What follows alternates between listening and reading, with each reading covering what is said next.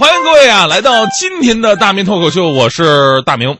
人呢要经常跟别人交流，互相学习，这样呢才能不断的取得进步。昨天呢，我就跟几个出来创业的哥们儿啊聊起了创业。现在政府不是鼓励大家伙儿这个大众创业、万众创新什么的吗？啊，大家伙儿就聊起了自己在创业过程当中各种的艰难险阻。我在旁边听得非常羡慕。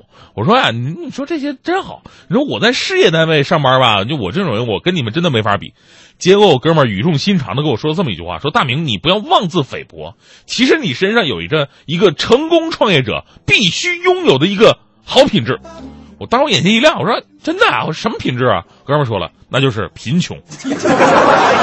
往往贫穷才是创业的第一步。听他这么一说，我突然幸福了起来。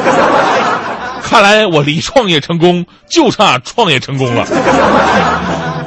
现在这个年代的物价飞涨，房价高升，经常觉得兜里的钱不够用。昨天办公室就在聊这个话题，说想当年我们用一块钱都能买些什么，瞬间觉得感慨万千。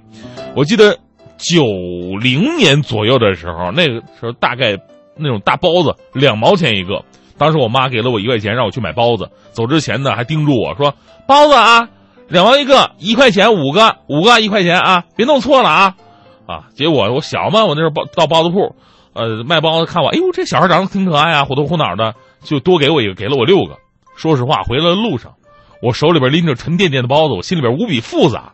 我妈都叮嘱我了，一块钱五个，别弄错了。现在人家给了六个，怎么办？回家没办法交代。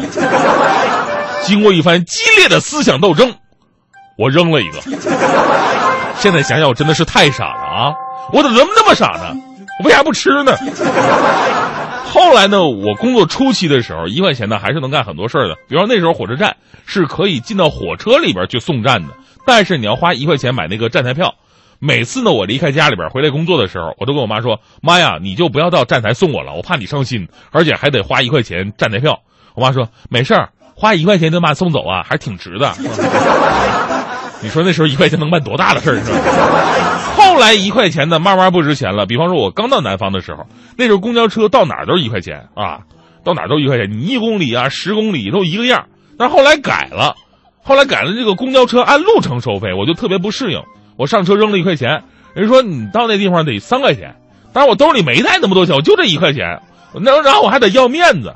于是我特别淡定的跟卖票的说：“我说我当然知道了，哥们儿，今儿就是花一块钱在车上歇会儿。”你说这么说的话显得多大气是吧？其实关于一块钱的讨论呢，经常是大家伙回忆青春的一个很好玩的话题，而且真的有比较较真的媒体还对比了一下，总结出了一块钱过去和现在在全国各地都能买些什么。比方说，过去四十年前。大米的平均价格每斤一毛五到两毛，猪肉一斤不到一块钱。一九七八年，上海弄堂的阿发找路口的老张理一次头发需要两毛五。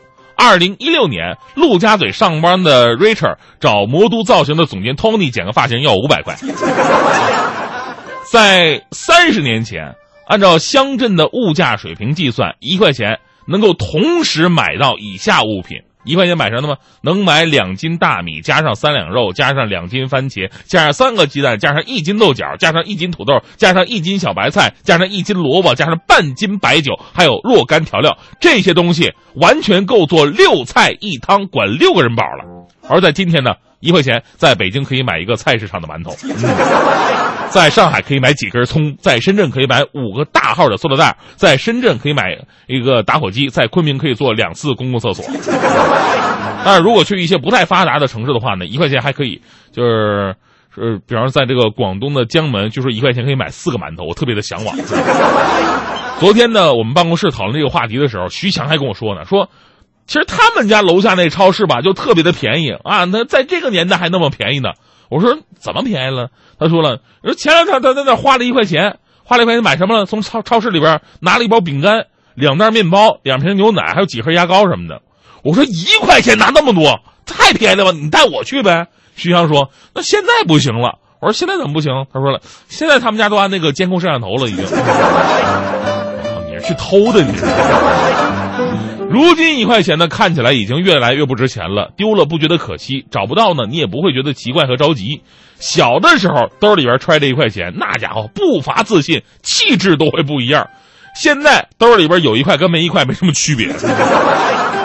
现在啊，我记得，呃，我我还记得我爷爷在我小的时候就告诉我的一个道理，他说不要小看任何一个看起来很渺小的东西，当它们发挥作用的时候，那就是不可替代的。正所谓一分钱憋倒英雄汉。你去柜台买那个 iPhone 七，人家定价五千三百八十八，你给人家销售五千三百八十七。或者你说一块钱算了吧，抹了吧，你说人家卖不卖？或者你坐地铁两块钱，兜里就一块，你跟人商量一块钱算了吧，你看你你看人让不让上车？所以呢，我们身边有很多跟一块钱看起来很一样，就是微不足道的东西，其实都是值得我们去珍惜的。而且，其实今天讲这事儿呢，最重要的是想告诉大家另外一个道理，就是某种角度来讲，我们大多数人对于这个世界，我们就相当于这一块钱，渺小甚至无关紧要。但是那也不要妄自菲薄，小人物也能有大作用。如果你平凡无奇，但是你勤勤恳恳，一块钱照样发光发热。如果你身怀绝技，但是无所事事。那你你连一块钱都不如，一块钱呢，只是你的面值，但绝对不是你的价值。所以啊，收音机前所有的一块钱们，咱们一起努力吧。